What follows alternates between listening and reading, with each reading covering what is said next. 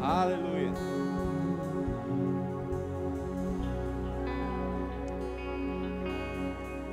Aleluia. Deixa eu só ver direitinho aqui. Aleluia.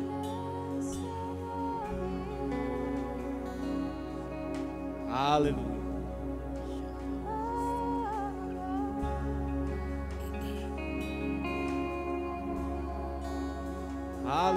Você veio para cá essa noite com expectativa, meu querido? Eu tô com muita expectativa também.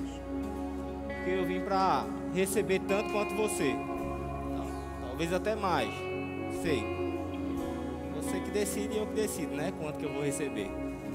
Não está competindo, mas eu tô com muita expectativa.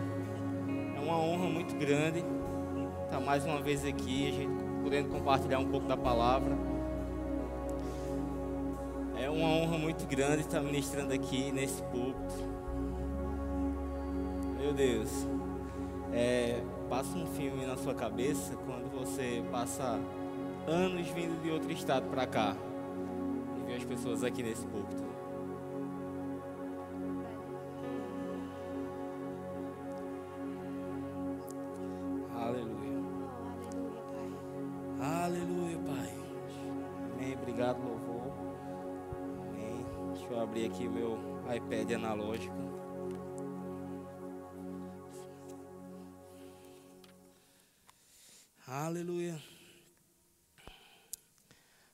Feliz, querido, de estar aqui essa noite, poder compartilhar um pouco daquilo que o Senhor tem para nossas vidas, ser um canal.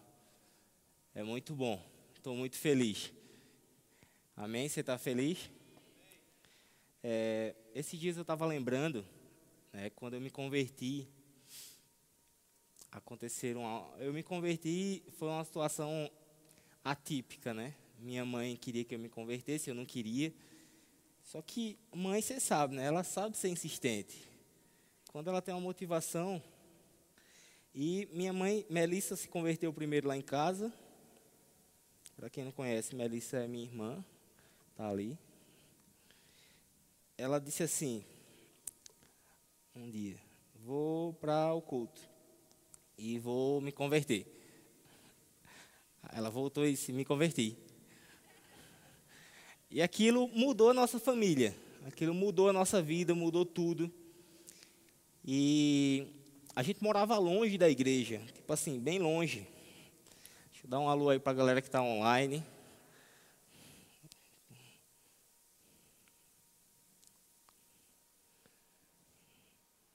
É, meu amigo, o negócio aqui é digital. E aquilo mudou a estrutura da nossa família, mudou muito. Porque a gente morava longe da igreja e mãe ficou. Mãe, né? Mãe ficou. Agora que eu falei, só ia falar só minha mãe, né? Para para não denunciar que eu chamo mãe. Manhã passou aí também com Melissa, porque a gente morava muito longe e era muito esquisito onde a gente morava. Vocês sabem que é esquisito, né? Não é possível. Era muito esquisito. E acabou que um certo dia, uma certa noite, ela se converteu também. Ela disse que viu uma luz no púlpito e quando ela viu, ela já estava lá, aceitando Jesus. E ela chegou em casa e chorou muito porque ela não queria ir. Ela realmente teve uma visão espiritual e quando ela viu, ela já estava lá. E ela chorou a noite toda porque ela não queria aquilo. E ela sempre ensinou muito para a gente sobre ter palavra. Ela dizia, ó, oh, se você der sua palavra, compra. E quando ela se converteu naquela noite, ela chorou muito. E ela disse, rapaz, e agora? Dei minha palavra a Jesus. Acontece que ela se envolveu na igreja, ela foi batizada com o Espírito Santo, ela começou a orar em línguas em todo momento, e aquilo era muito, muito fora da minha realidade. Eu era um adolescente, tinha aí uns 14 anos, 15. E ela começou a pregar para mim muito, para me converter, e eu não queria, não queria de jeito nenhum, não queria, não queria. E ela continuava ali insistindo, até que um dia eu tive uma brilhante ideia de dizer o seguinte: eu vou dizer que quero, e ela vai parar de me impedir, porque você não pede uma coisa que alguém já deu. Então, eu me converti. Foi assim a história é, da minha conversão. E aí minha vida continuou normal, né? Só que manhã, tipo, parou de ficar me evangelizando, não vou dizer diariamente, como é que eu diria segundamente, falando de segundos, porque era todo segundo.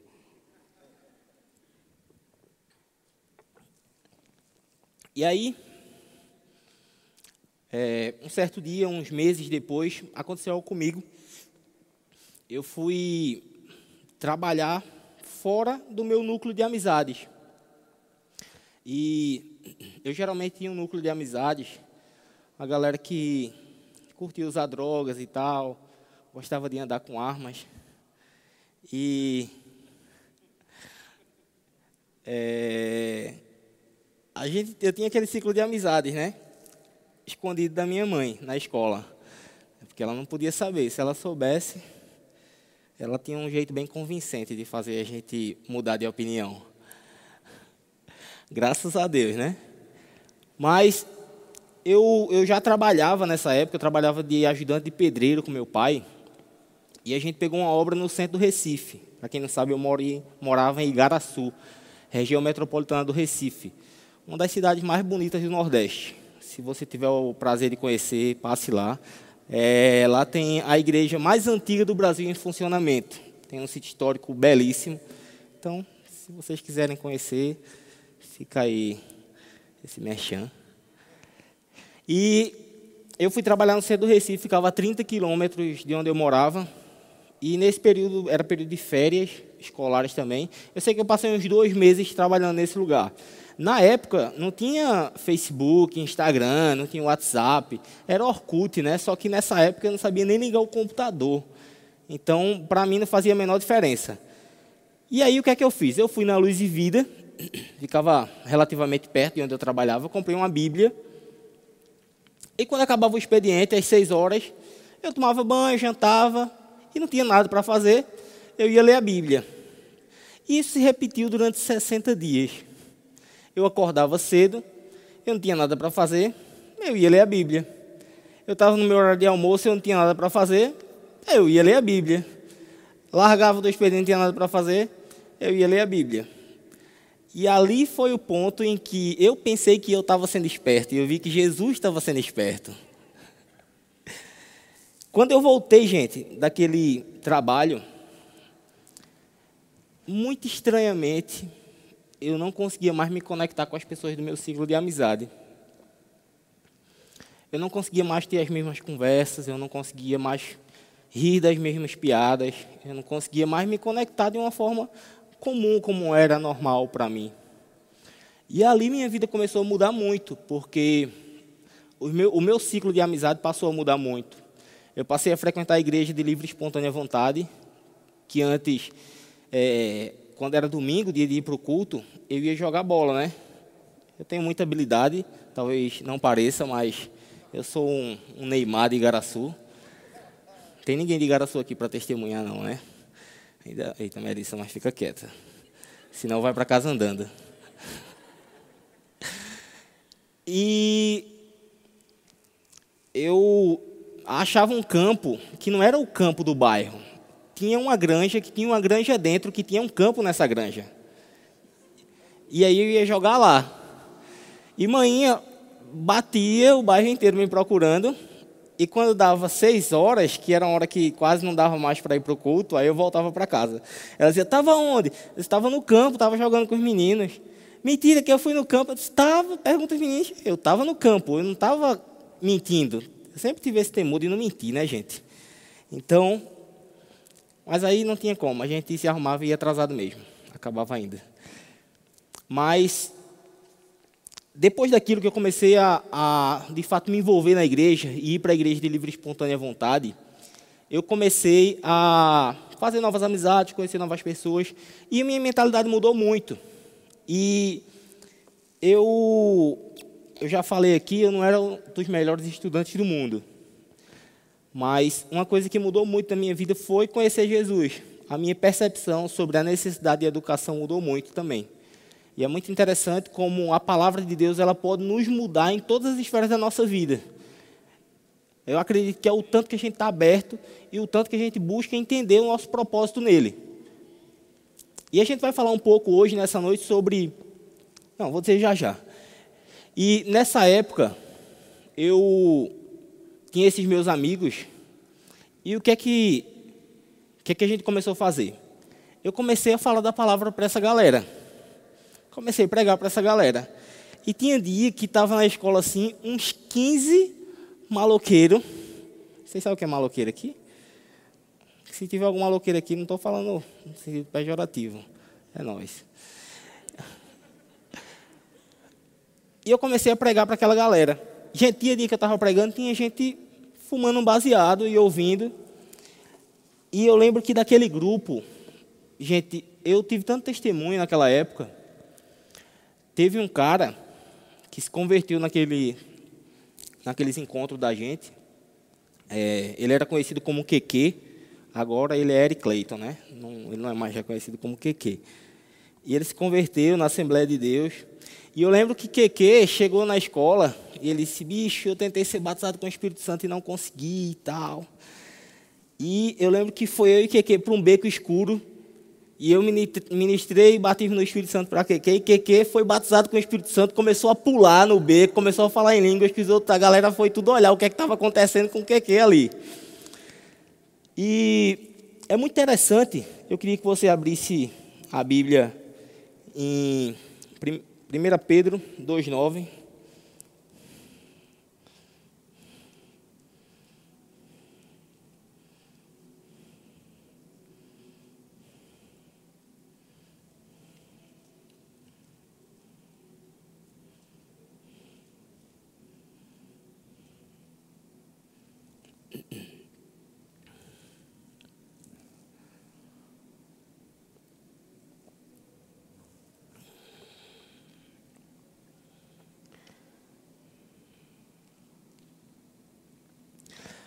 Mas vós sois geração eleita, sacerdócio real, nação santa, povo adquirido, para anunciar as virtudes daquele que vos chamou nas trevas para a sua maravilhosa luz.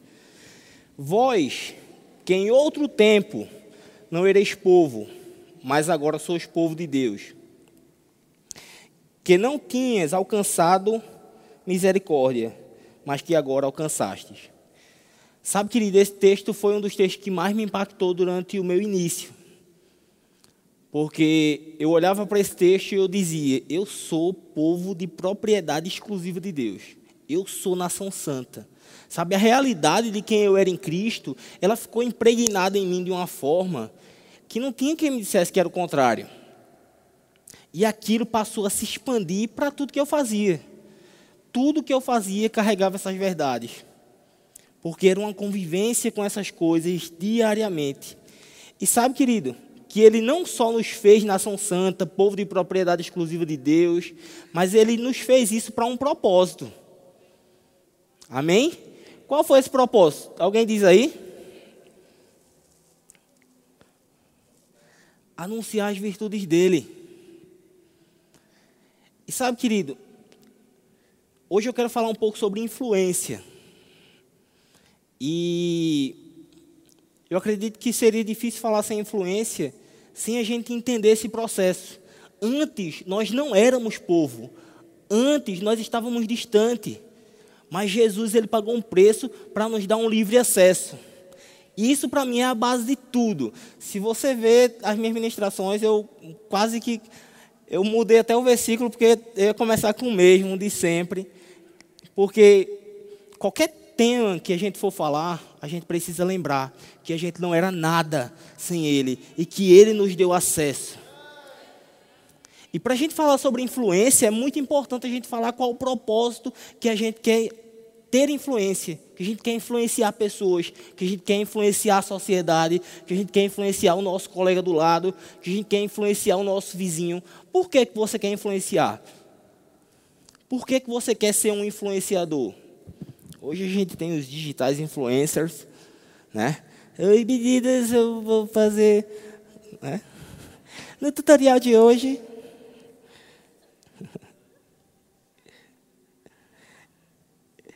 Bota aí, abra aí Mateus 5, 24.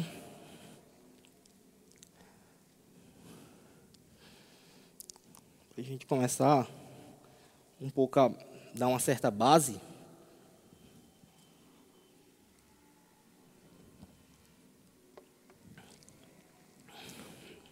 Daqui a pouco eu vou pedir para o louvor subir só o instrumental, que a gente vai.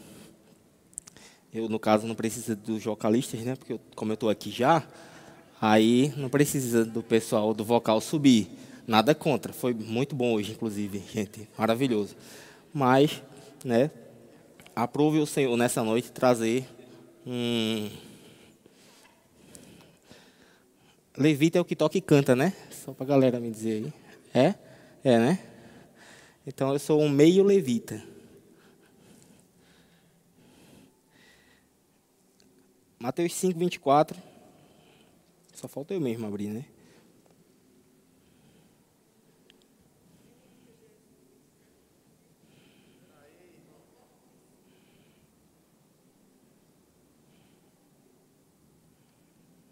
É 13, viu? 5, 13 que meu assistente que colocou aqui no iPad, ele colocou errado. Foi estagiário. Vós sois sal da terra. Se o sal se tornar insípido, sem sabor, como ele poderá salgar? Para nada mais presta, senão para ser lançado fora e pisado pelos homens. Sabe, querido, quando a gente pensa em influenciar a sociedade, influenciar o mundo, a gente precisa entender que o mundo está precisando de sal. E você e eu fomos constituídos sal da terra.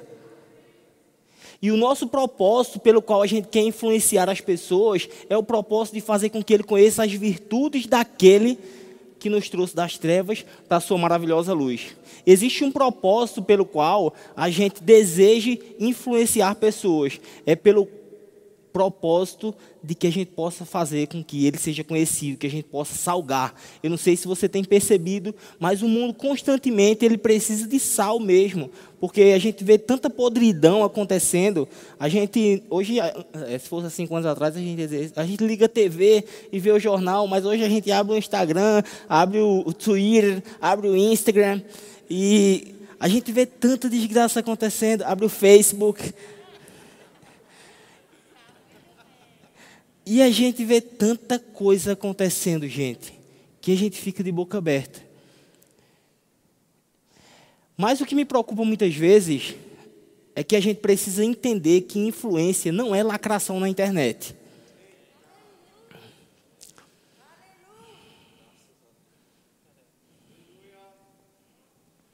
Amém? A gente não precisa pegar o tema da moda. A gente não precisa dar opinião sobre tudo. E eu quero falar com você sobre três aspectos de influência. E aí eu vou dar o exemplo dos digitais influencers, para a gente conseguir conectar um pouco aqui a ideia que eu quero passar para você e para a gente compartilhar um pouco. Digamos que estamos aqui, Rafa é uma digital influencer. Ela fica lá, oi meninas, hoje eu saí com o filho.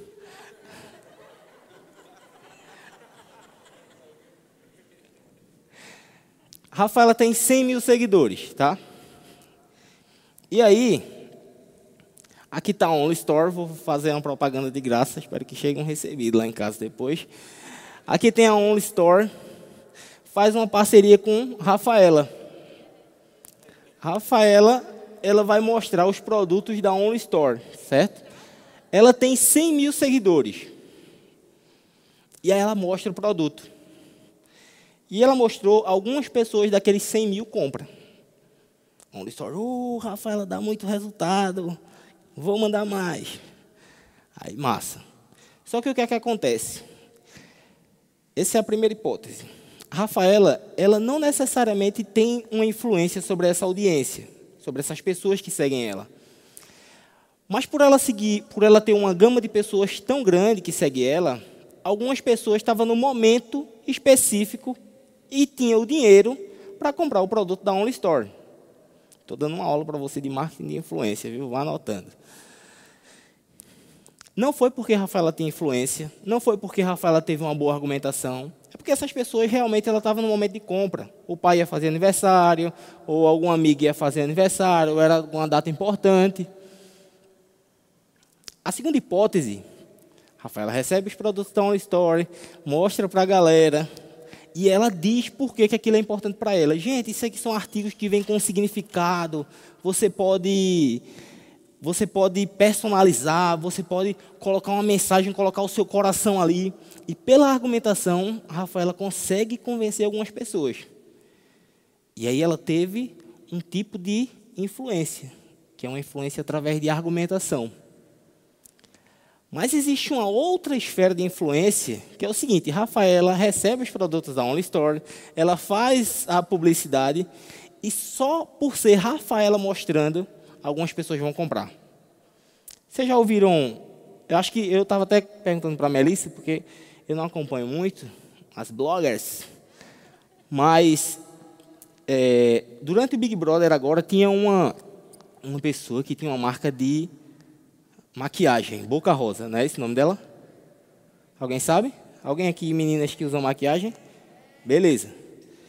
E eu fiquei sabendo, eu não cheguei nem a pesquisar para trazer, mas Melissa me disse, eu acreditei, qualquer coisa com o pé dela. Que enquanto ela estava lá, ela usava os produtos dela e começou muita gente comprando. E ela começou a vender muito, porque ela estava usando.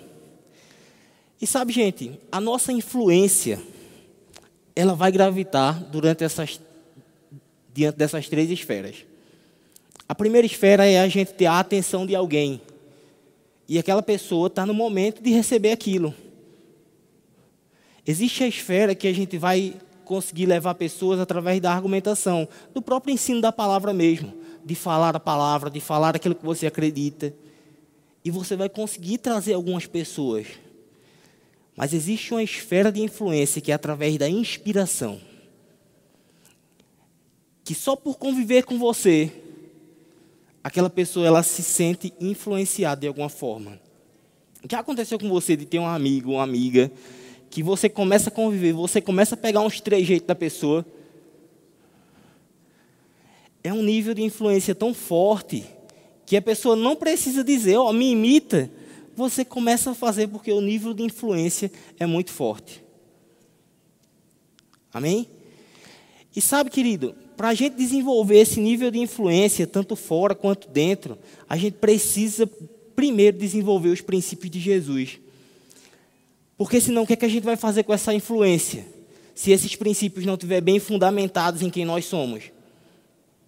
Não adianta, querido, a gente ter uma influência muito forte sobre pessoas e a gente não saber o que fazer com ela, não fazer a coisa certa com essa influência. Sabe, se nós somos corpos de Cristo, nós fomos de fato levantados para ter influência. A gente pega a base da igreja e a igreja tinha uma influência muito grande por onde ela passava, atraía grandes multidões, porque existia uma influência muito forte. E a igreja também, ela vai influenciar em todas as esferas da sociedade. Agora, é preciso que a gente tenha comprometimento. Tanto eu quanto você. Primeiro ponto, se comprometa a desenvolver quem você é. é abre aí em 1 Timóteo 4. Enquanto você abre, eu vou fazer uma pergunta. Peraí, deixa eu abrir também primeiro, né? Existe outra coisa que é a base da influência. Olha a caneca bonita.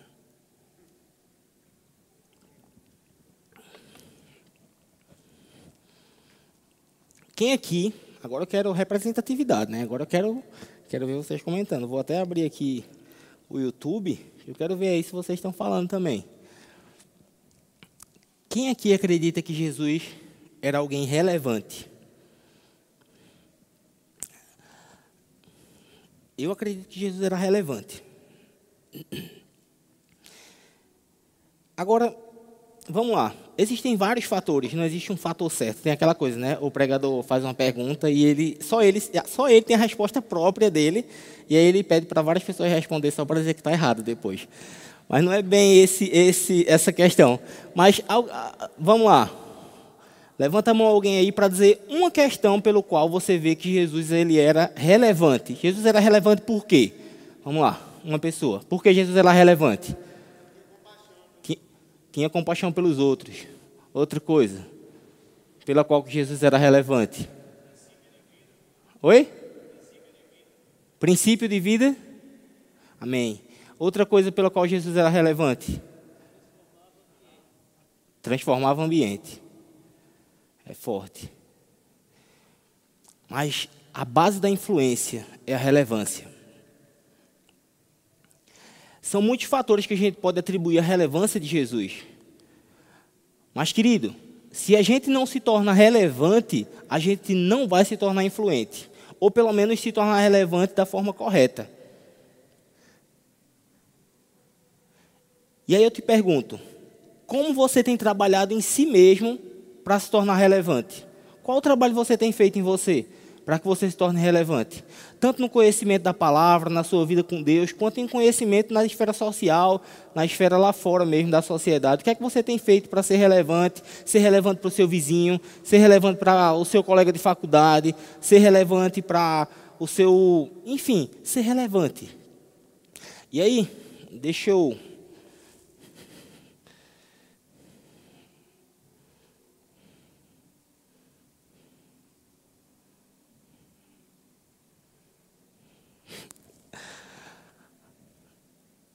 Você abriu aí?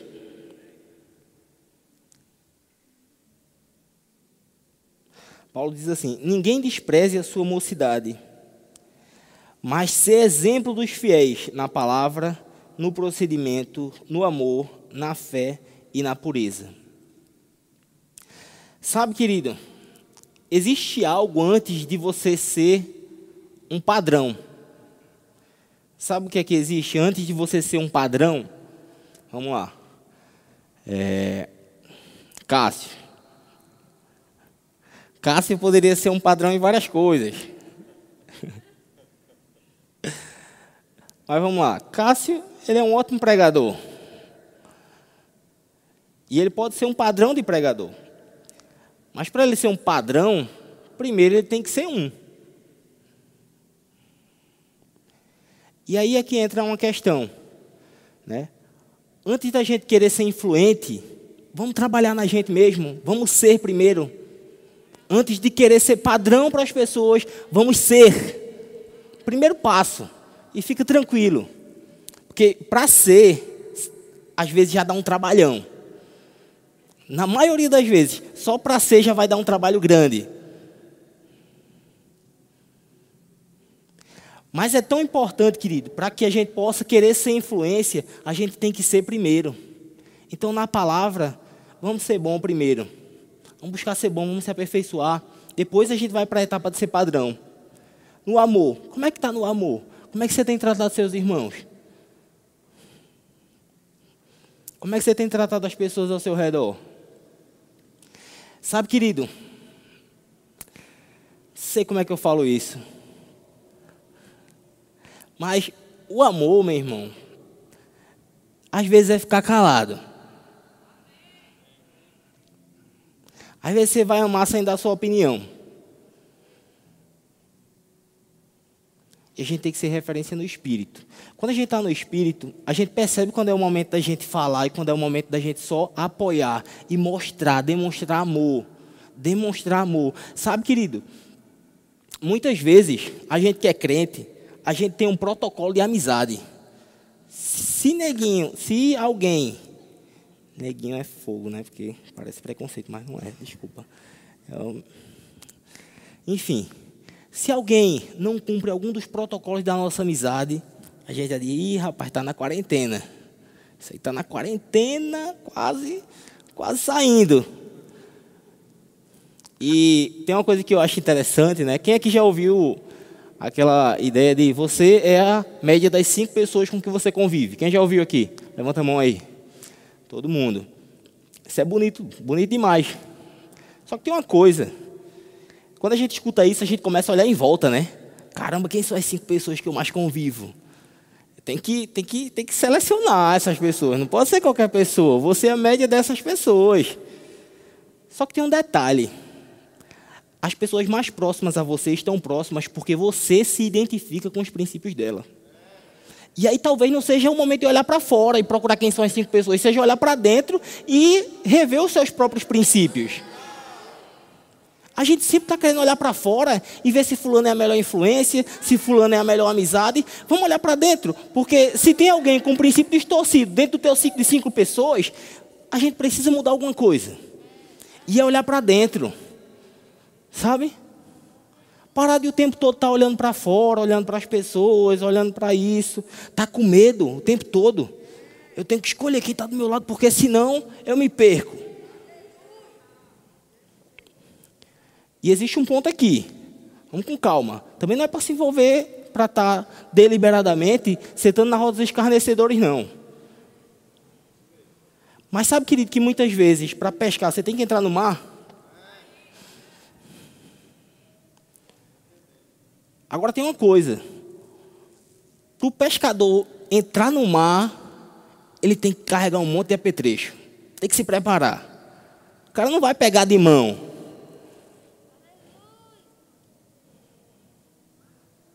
É um processo, sabe, meu irmão? Na minha percepção, da influência das pessoas que estão ao nosso redor. É um processo da gente olhar para dentro e se desenvolver a ponto da gente ter menos medo de ser influenciado pelo mundo ou por outros tipos de princípios que não são os nossos e da palavra. Não necessariamente um processo de você estar o tempo todo fazendo o turnover das suas amizades. fazendo um rodízio, né? Vamos ver se esse amigo aqui é bom. Não, descarta. Vamos ver se esse aqui é bom. E tem, e tem as linguagens, né? Você está na minha vida nesse tempo. Glória a Deus. Nesse tempo, aprovei o Senhor que estivéssemos juntos. Está testando, está testando. Vamos ver se vai passar. E eu não estou dizendo, gente, que toda amizade dura para sempre, não. Mas é que me incomoda um pouco, às vezes, essa ideia da gente sempre estar tá olhando para fora para resolver os problemas de dentro.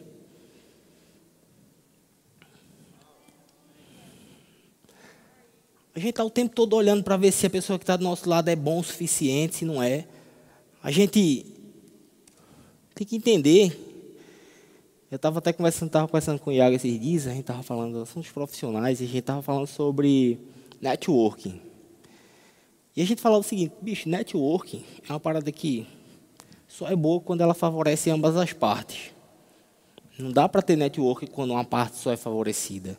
Porque isso aí não é networking de longo prazo. Networking de longo prazo, ambas as partes têm que ser constantemente ali beneficiadas. E aí muitas vezes a gente fica querendo a melhor amizade sem saber se a gente é a melhor amizade. Aí a conta não bate, né? É João que gosta de Maria, que gosta de José, que gosta de sei lá quem. E fica aquela coisa. Você quer estar tá com aquele amigo, mas aquele amigo já quer o outro, porque para ele é mais vantajoso, é a melhor amizade. E aí a gente perde o princípio, né? Pelo qual a gente faz as conexões. Não é porque a gente quer algum tipo de benefício, porque aquela pessoa vai nos beneficiar de alguma forma, porque aquela pessoa pode ajeitar alguma coisa para a gente.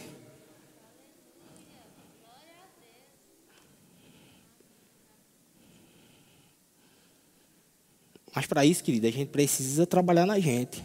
Para a gente ter estrutura para entrar no mar. Você tem que pegar os apetrechos para pescar, meu filho. E eu também, né? Não é só você não. Estou aqui no mesmo barco. Quer dizer, não sei nem se eu entrei no barco ainda.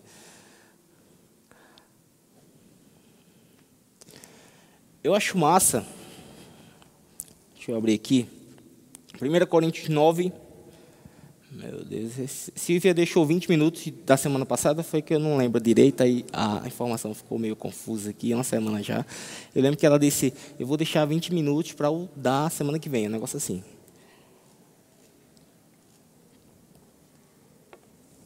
Você está sendo abençoado, meu irmão? É um tempo da gente ser mais forte, sabe? A gente criar base mesmo, ser cascudo. Você pode. Sabe, a gente pode mais. A gente pode mais. A gente não é uma geração frágil, não. Muita gente diz, não, a geração do mimimi, a geração frágil, a geração... Não é. Talvez a gente esteja, esteja enfrentando situações diferentes da que as outras gerações enfrentaram e a gente está aprendendo a lidar. Mas sabe, querido, que existe um momento que a gente precisa estufar o peito, levantar a cabeça e ir para cima. Sabe? Acreditar no propósito que Deus ele colocou na sua vida, saber que você pode mais. Onde é que você está indo hoje? Você pode mais. Profissionalmente, onde é que você está indo? Você pode mais. Na sua vida com Deus, onde é que você já foi? Você pode mais. A gente tem que, meu irmão, fazer feito aqueles caras que não tem medo, sabe? Acaba que vai para a selva. Ah, tem aquele cara Richard, você fica, meu Deus, esse cara é louco. Por que, que esse cara está aí? Eu não iria para a selva, só uma hipótese mesmo, só um, um exemplo. Eu mesmo não ia. Mas a gente pode mais. E esse, esse texto de 1 Coríntios 9.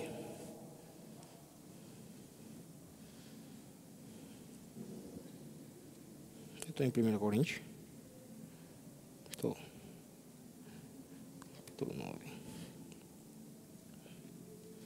Capítulo 9, versículo 20, Paulo ele diz assim: Fiz-me de judeu para com os judeus para ganhar judeus. Para que, estando debaixo da lei, como se estivesse debaixo. Peraí, que eu. Firme de judeu para com os judeus, para ganhar os judeus. Para que os judeus debaixo da lei, como se estivesse, para, que, para os que estavam debaixo da lei, como se estivesse debaixo da lei, para ganhar os que estavam debaixo da lei. Para os que estão sem lei, como se estivesse sem lei, não estando sem lei para com Deus, mas debaixo da lei de Cristo, me fiz de sem lei para ganhar os sem lei. Eu me fiz de fraco para com os fracos, para ganhar os fracos. Isso aqui é uma coisa para mim fabulosa, assim. Porque isso mostra a facilidade que Paulo ele tinha de transitar pelos ambientes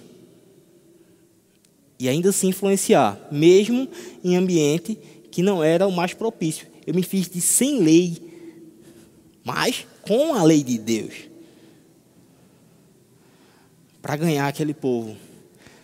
Eu me pergunto se a gente, deixa eu ver, se a gente tivesse diante daquele, daquela passagem que Jesus encontra Mateus e come na casa dele com um monte de publicanos e pecadores os publicanos, gente, era tipo uns corruptos da época que cobravam imposto às pessoas, roubavam as pessoas. A gente tem um exemplo muito claro daquele baixinho que subiu na árvore, Zaqueu, né? Quando ele abre o que é que um publicano fazia, ele teve que devolver muito dinheiro.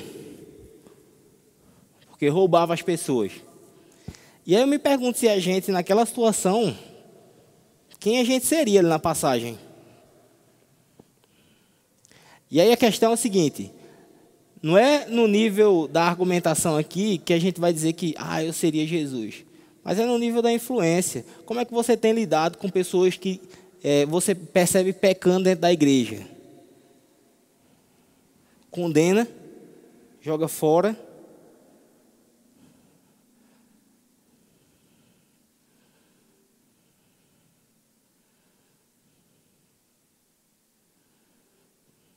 Influência requer amor, gente.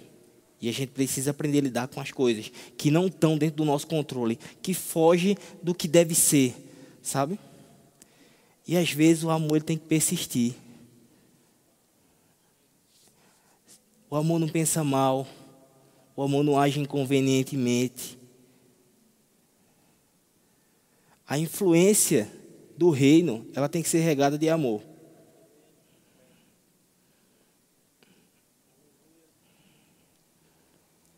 A gente precisa aprender a amar, precisa aprender a servir. Quando eu falo que a base da influência é a relevância, a relevância é servir as pessoas que estão à sua volta. é servir na igreja. E não é servir seu líder, não. Serve o cara que serve do seu lado. Serve o cara que nem serve em lugar nenhum. Serve alguém que está abaixo de você. Isso é influência. Quando a gente começa a servir as pessoas que estão abaixo da gente, a gente começa de fato a gerar uma influência. A gente começa de fato a ser relevante. Porque eu vou lhe dizer, Jesus ele serviu em toda a vida, mas não tinha ninguém que estivesse acima dele. Então ele serviu todo mundo que estava só, só tinha abaixo. Entendeu? Não tinha uma esfera acima para Jesus servir, para Jesus querer ser visto, para gerar algum tipo de favorecimento. Não existia. Todo mundo que Jesus serviu estava abaixo dele. Todo mundo que Jesus serviu estava abaixo dele. Todo mundo, todo mundo, todo mundo. Não, tive, não tinha um, todo mundo. Todo mundo estava abaixo de Jesus.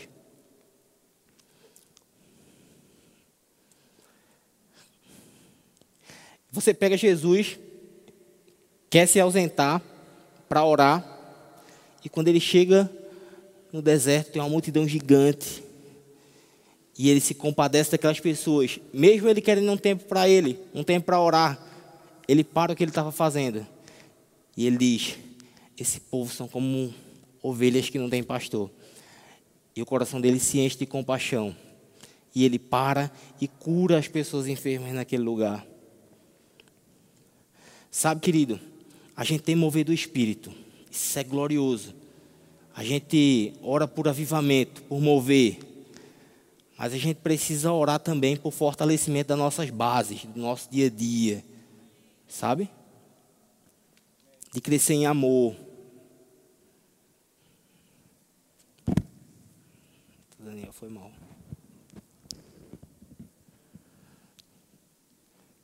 Eu não acredito que eu estou numa geração fraca, não. De verdade. Eu acho que a gente tem problemas que a gente está se adaptando. Mas eu acho que a gente precisa ser aquilo que Paulo falou sobre Timóteo. Ele seja padrão na palavra, no procedimento, no amor, na fé e na pureza. Mas siga o primeiro passo antes de ser padrão. Seja, vamos ser. Vamos ser juntos. Que não é seja não. Eu tenho muita coisa para desenvolver. E para a gente influenciar lá fora, a gente precisa fazer um trabalho interno. Parar de ficar olhando o tempo todo ao nosso redor e olhar o que é que eu preciso mudar. Silvia falou isso on, a semana passada aqui. Você tem uma lista de coisas que você tem que mudar. Isso me tocou, isso me marcou.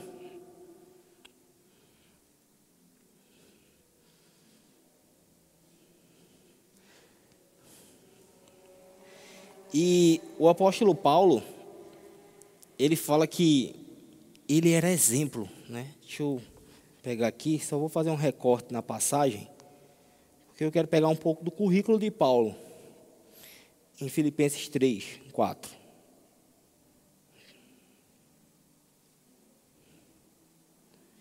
Ainda que eu também podia confiar na carne, se algum outro acha que pode confiar ainda mais eu. Circuncidado ao oitavo, ao oitavo dia, da linha de Israel, da tribo de Benjamim, de Benjamim, hebreu de hebreus, segundo a lei, fariseu, segundo o zelo, perseguidor da igreja, segundo a justiça que é na lei, irrepreensível. E aí depois ele diz: E tudo isso eu considerei como esterco por causa do conhecimento de Cristo. Isso é maravilhoso. Mas deixa eu te dizer, mesmo Paulo tendo desconsiderado todas essas coisas, isso foi muito importante para o desenvolvimento dele, para que ele pudesse transitar tão facilmente por realidades tão distintas. A gente pensa que é fácil, né? Lendo assim.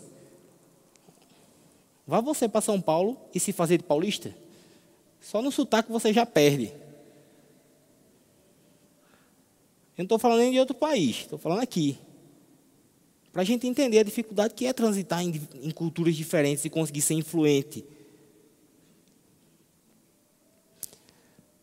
Então é muito importante que a gente consiga perceber qual o propósito de Deus para a nossa vida. E a gente começar a trabalhar as bases ali. Ah, Maurício, eu ainda estou orando sobre isso, ainda não sei. Então começa a trabalhar, começa a jogar ferramenta para dentro. Tem uma coisa que um cara fala que eu gosto, um cara chamado Murilo Gun, não sei se vocês já ouviram. E ele fala sobre uma habilidade que ele chama de habilidade de cinto do Batman. Essa galera de Recife é inteligente, não tem condição.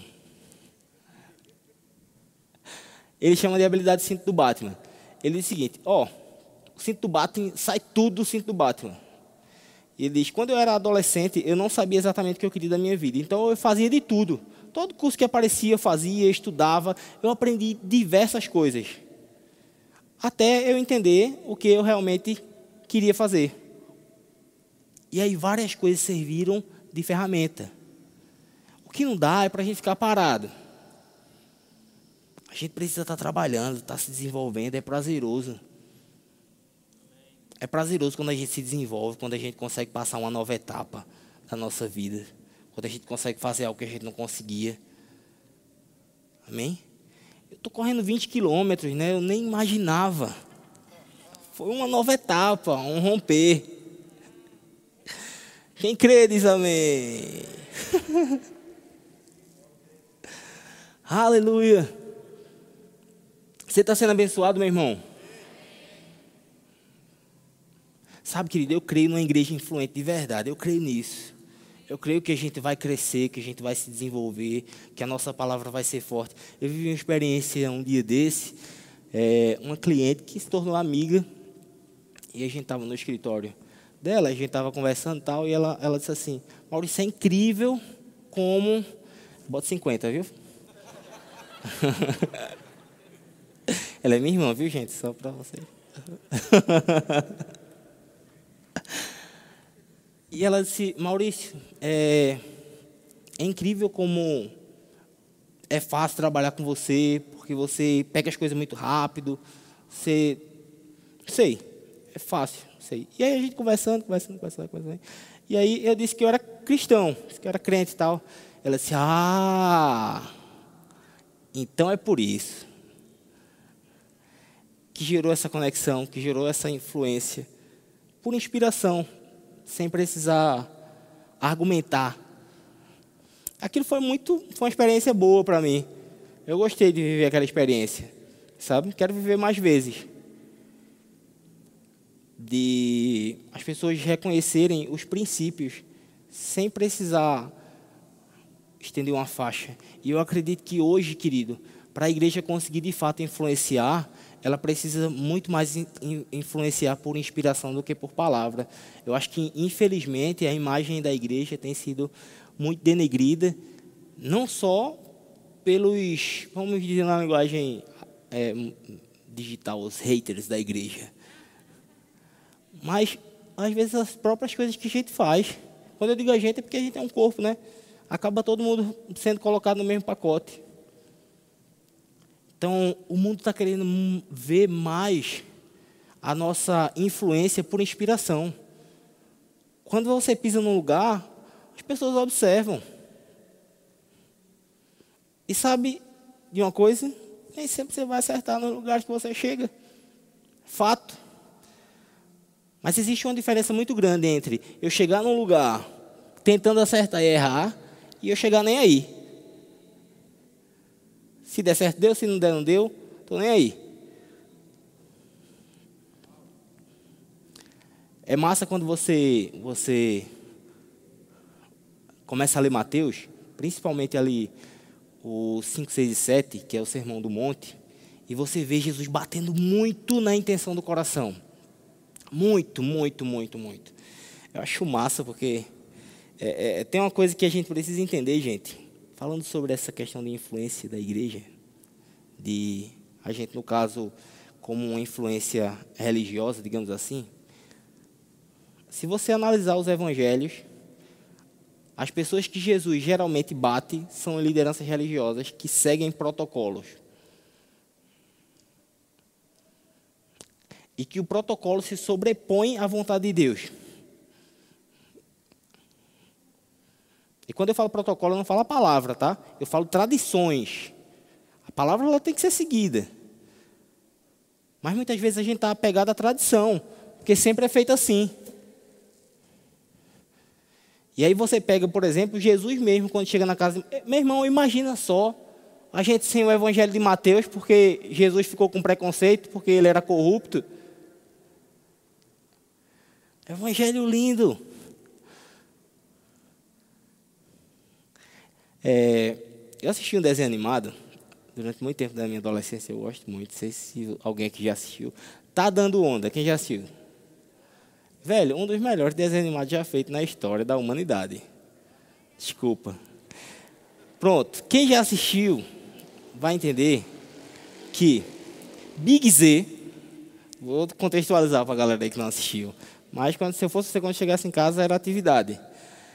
É, Big Z e Cadu Maverick, que era o surfista jovem, Big Z era o surfista velho, o cara que era lenda e tal, do surf. Só que Big Z, ele tinha se aposentado, estava num lugar escondido, e aí Cadu Maverick acha Big Z.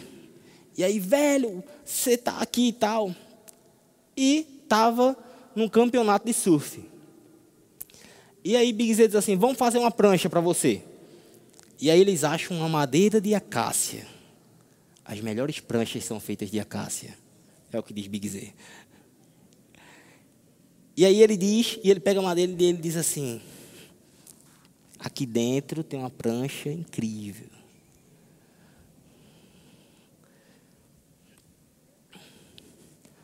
A gente precisa olhar para as pessoas, meu irmão, como aquela madeira de acácia, existe uma prancha linda lá dentro. Mas a gente fica tão preso ao estereótipo que a gente descarta a prancha.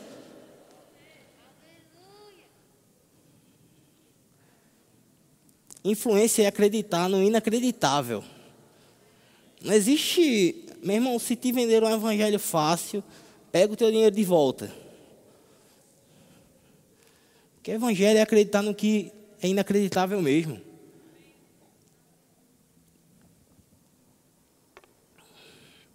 Se a gente está no evangelho só para acreditar em quem é bom, meu irmão, o próprio Jesus bate isso no Sermão da Montanha. É, assiste Big Z, aí depois você lê o Sermão da Montanha.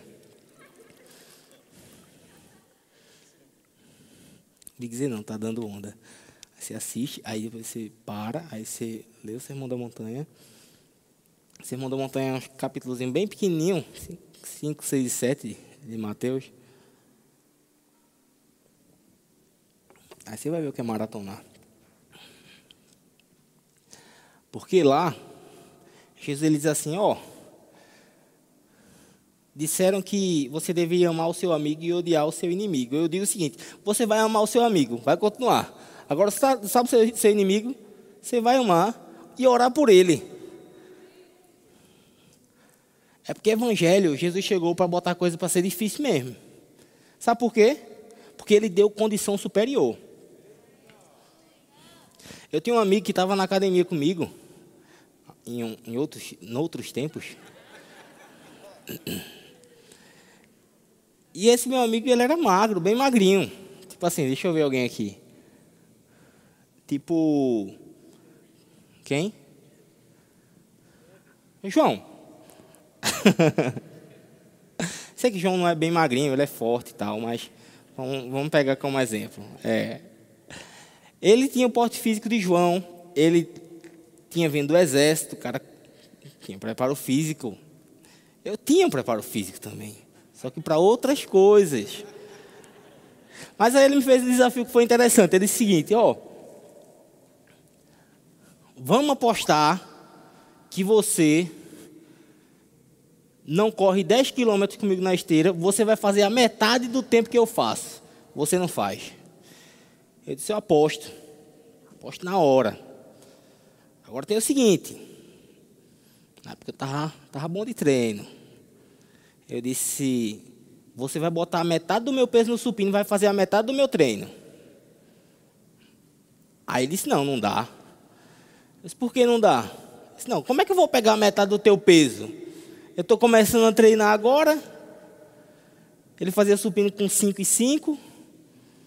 Eu estava nos 25 de cada lado. Vou botar 27, né? Para ficar mais robusto, peso. Estava fazendo com 27 de cada lado, não dava para ele fazer com a metade do que eu estava fazendo. Mas o que é que eu quero dizer com isso? Quando a sua, quando o seu condicionamento ele te proporciona fazer determinada atividade. Na lei, beleza, você amar o seu amigo e odiar o seu inimigo. Mas aqui, quando a gente tem a graça, aqui onde a gente tem a ajuda do Espírito Santo, o condicionamento subiu. A atividade que a gente pode fazer agora é outra. Jesus subiu a régua, mas não foi só do que a gente precisa fazer. Ele subiu a régua também do nosso condicionamento para fazer.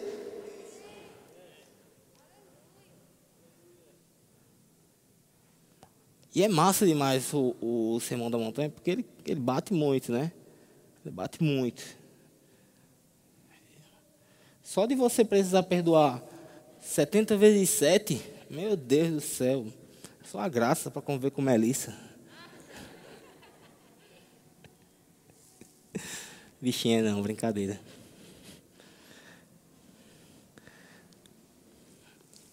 Meu tempo já está acabando. Acho que adiantaram ali, botaram vezes dois. Mas eu queria acabar com um texto em Mateus 20. E botar isso aí como a base da influência.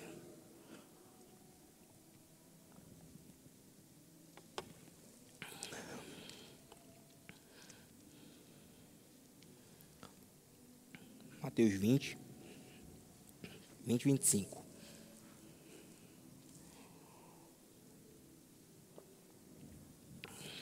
Aqui está rolando uma discussão que já vem se perdurando aí sobre quem é o maior do reino dos céus. Aí teve a mãe de um que disse: Bota meu filho à tua direita, à tua esquerda. Só para você ver as influências que estavam ao redor de Jesus, viu? Quem era para Jesus ser, meu irmão, com esses doze ao redor dele? Se ele fosse a média das cinco pessoas com quem ele convive. Olha para Pedro, olha para Tiago e João, Mateus, um publicano. Olha só quem era o ciclo próximo ali a Jesus. Quem era para Jesus ser, hein? Se Jesus caísse nessa.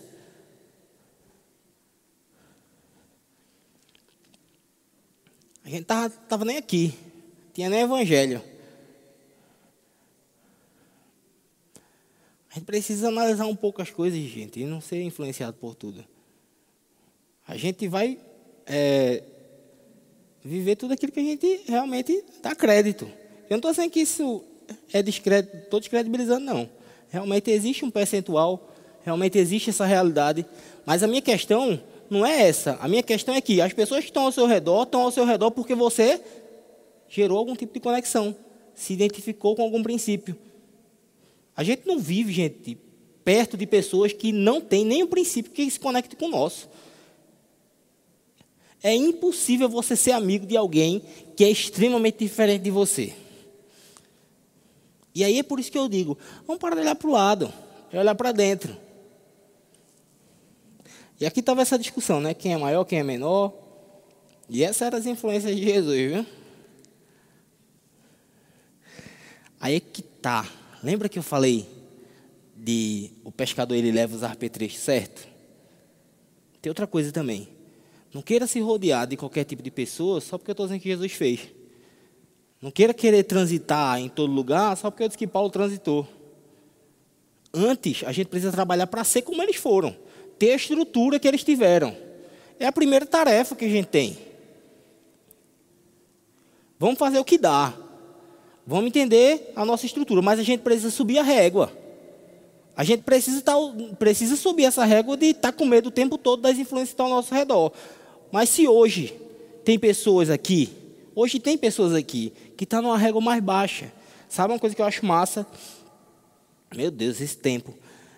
Uma coisa que eu acho massa, e eu vou finalizar agora, é a conversão de Rodolfo Abrante.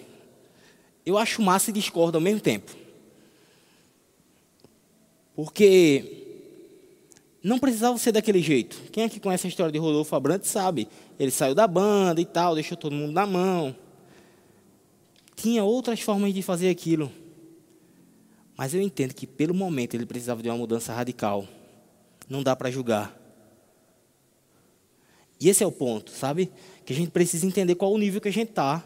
Existe nível que a gente está tão frágil que a gente precisa de uma mudança radical mesmo, faz parte. Mas não dá para continuar nesse nível raso direto, não. Não dá para ficar o tempo todo, quem é meus amigos, quem é que está do meu lado, quem é que está aqui. É preciso subir a régua para a gente conseguir transitar pelos lugares, influenciando e não sendo influenciado. E existe potencial na gente, meu irmão. Existe potencial em mim e você. Se eu pego Pedro e começo a analisar a história de Pedro, que negou Jesus, o Pedro que disse: Não, Senhor, eu vou morrer por você. O Pedro que, quando Jesus disse que ia morrer, chamou Jesus lá e disse: Jesus, deixa eu dar um conselho para você. Sério mesmo. Isso que tu está falando não, faz sentido, não. Para que está feio, Jesus. Sério, na moral. Para que está feio. Jesus disse: Pedro, ó, isso aí já não é mais de Deus. Tu se empolgou. Mas quando Pedro ele é ungido, quando o Espírito cai sobre Pedro, eu vejo um Pedro diferente. Eu vejo um Pedro quebrando paradigmas. Quer que eu diga quando é que Pedro quebrou paradigmas? Cornélio. Lê o capítulo 11. Não lê só a história de Cornélio, não. Lê o que aconteceu depois. Porque quando Jesus ele quando, quando Pedro ele volta para a igreja, ele é questionado. Por que, que você estava lá com aquele povo? Eles não são judeus. Tem um paradigma. Isso aqui é para a gente. Mas houve uma direção para quebrar paradigma e alargar as tendas. E Pedro diz assim: Eu acho massa. Porque dá a entender que ele não tinha controle nenhum sobre o que estava acontecendo. E de fato ele não tinha controle de Deus. Ele disse: Ó, enquanto eu falava, o Espírito Santo caiu. Caiu. Caiu. Depois caiu, não tem quem pegue, não tem controle. Caiu, caiu.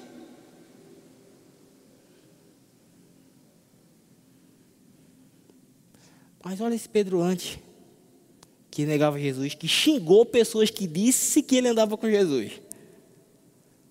Cortou a orelha do cara. A gente precisa subir a régua. A gente tem potencial de subir a régua, de aumentar a musculatura, de estar discutindo outros assuntos. Amém? Eu creio que a gente tem potencial para subir a régua. A gente é jovem forte, meu irmão. A gente é o JVV. Amém? E você tem uma identidade em Deus, você foi chamado, você foi capacitado, o Espírito caiu em você do mesmo jeito que caiu em Pedro. A palavra que você está ouvindo é a mesma que Pedro tinha. O Espírito que está em você é o mesmo que estava em Pedro. Jesus que salvou você é o mesmo que salvou Pedro. Porque a gente não pode ficar com a régua embaixo o tempo todo e achando que é normal. E aqui Jesus ele diz assim, quando ele é questionado, né, quem é maior, quem é menor, tal. Ele diz: Bem sabeis que pelos princípios dos gentios são estes dominados, e que os grandes exercem autoridade sobre eles. Não será assim entre vós, mas todo aquele que quiser entre vós fazer-se grande, seja o vosso serviçal. Mas não para por aí não. Aquele que quer ser grande, sirva. Mas não para por aí não. Quer ser influente? Influência é isso aqui. Quer ser alguma coisa? O reino é isso aqui. E ele diz assim, ó: Bem como o filho do homem não veio para ser servido, mas para servir e para dar a sua vida em resgate de muitos. Meu irmão, o próprio Jesus veio aqui para servir. E guarda isso. Isso vai ser em todo lugar que você for. É na igreja, é no seu trabalho, é na sua faculdade, é na sua vizinhança. Influência precisa ser precedida por relevância. E relevância é, é construída servindo. Você vai servir onde você trabalha. Seja servo, não tem problema não. Eu sei que a gente pensa que só quem cresce é quem é o maioral e tal. A gente pega aqueles exemplos de séries americanas que o cara tipo domina geral. Mas na realidade, eu garanto para você por experiência própria, servir abre muita porta. Não só, eu estou falando daqui da igreja não. Estou falando fora mesmo, estou falando profissionalmente também. Saber ser útil, saber servir, saber fazer um pouco mais. Na sua casa, na sua vizinhança. sabe? Então eu queria que você guardasse essa, esse versículo, né? Jesus, ele veio para servir. Ele não veio para ser servido. Ele veio para se doar, para morrer em favor de muitos. Então, não dá para a gente esperar ser servido, né? Principalmente quando Jesus, ele serviu só pessoas que estavam embaixo dele. Todo mundo que Jesus serviu estava abaixo dele. Todo mundo, todo mundo, todo mundo, não tinha uma exceção. Todo mundo que Jesus serviu estava abaixo dele. Paulo diz isso aos coríntios. Vocês diziam, eu sou de Paulo, eu sou de Apolo, eu sou de Cefas, eu sou sei lá de quem, sou de Cristo. Gente, para com isso. Quem é Paulo?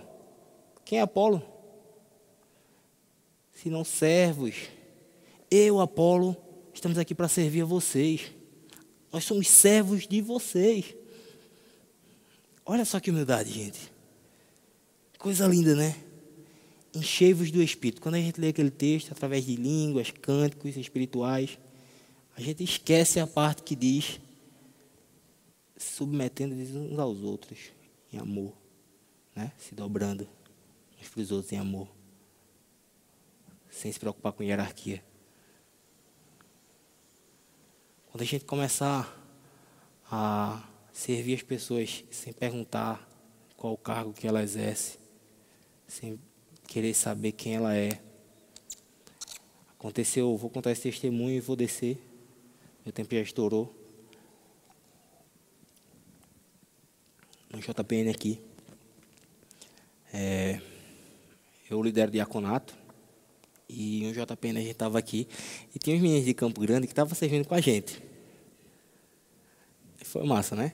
E aí, quando dá aquele, aquele break, aquele intervalozinho, a galera costuma ficar conversando e tal. E a gente tem uma função que é o cara que sai por ali pedindo para a galera sentar. E tudo ótimo. Eu peguei esse cara, esse cara, vai, manda a galera sentando ali, beleza. Ele foi. E esse cara, ele chegou em Suelen.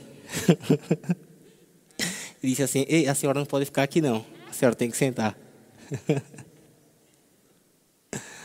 Ela sentou e não levantou mais.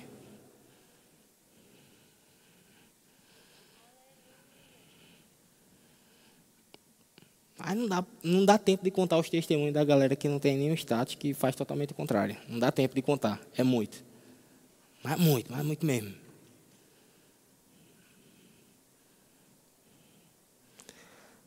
Sabe, querido, a gente faz parte de uma igreja relevante. Nossa história é uma história de relevância. E nossa história, nossa relevância carrega Cristo. Me marca muito quando Gamaliel, diante do, dos, das lideranças religiosas, ele diz, ó, oh, deixa esse menino de lado aí. Faz o seguinte, cara, vamos matar eles não. Vamos dar uma surra só e deixa eles soltos. Porque sabe o que, é que pode acontecer? Cara, se esse negócio for de Deus mesmo, se esse negócio de evangelho de Jesus for de Deus mesmo, isso lá, né? Na igreja primitiva e tal, século I, livro de Atos. Porque antes teve um cara, não sei se, tu lembra, sei se vocês lembram, galera. Teudas. Ele se levantou com a seita e muita gente seguiu ele. Ele morreu e todo mundo se dispersou. Teve um cara também chamado Judas, o Galileu. Vocês lembram o Galileu? Judas? Aquele cara que vinha por aqui com a galera. Ele morreu e tinha muita gente seguindo ele se dispersou. Se esse tal de Jesus também não for de Deus, essa galera vai se dispersar também. Agora a gente tem que ter cuidado para não ser pego lutando contra Deus. Eu te pergunto, onde é que deu, hein? Esse negócio do Evangelho de Jesus? Dois mil anos depois, a gente está aqui falando.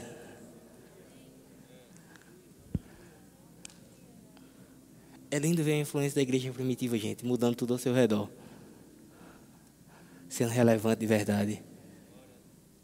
Dando alimento aos pobres. Diaconato mesmo surgiu num problemão desse. Era tanta gente para eles ajudar que não dava nem conta. Mas estava comprometido a fazer o negócio. Ser relevante na comunidade, socialmente também. Se você está aqui nessa noite e você não faz parte ainda dessa igreja relevante, dessa revolução que está se levantando, quero te convidar a fazer parte desse povo relevante, dessa igreja relevante, desse evangelho que se provou ser evangelho de Deus. Se você está aqui nessa noite, quer entregar sua vida a Jesus, quer fazer dele Senhor e Salvador da sua vida. Se você quer entrar para esse time, meu irmão, levanta tua mão. Você nasceu para ser a imagem daquele que te criou. Você foi criado com um propósito. Você não foi criado à toa. Você foi criado para viver tudo aquilo que Ele programou para a sua vida. Você foi criado para ser nação santa, povo de propriedade exclusiva de Deus. Sabe, exclusivo? Sabe uma coisa exclusiva? Exclusivo é uma coisa muito pessoal. Você nasceu para ser muito pessoal de Deus, sabe?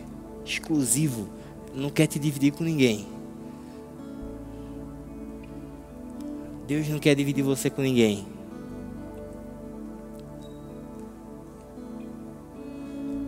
Bíblia diz que você é a menina dos olhos de Deus. Você nasceu para ser amado por Ele, para viver um propósito específico que Ele mesmo te criou para viver. E Ele quer destrinchar isso com você. Se você quer viver esse propósito que Ele te criou. Levanta tua mão. A gente quer te receber, quer orar por você. Quer que você faça parte dessa família relevante. Que está crescendo, que está se desenvolvendo, está criando musculatura.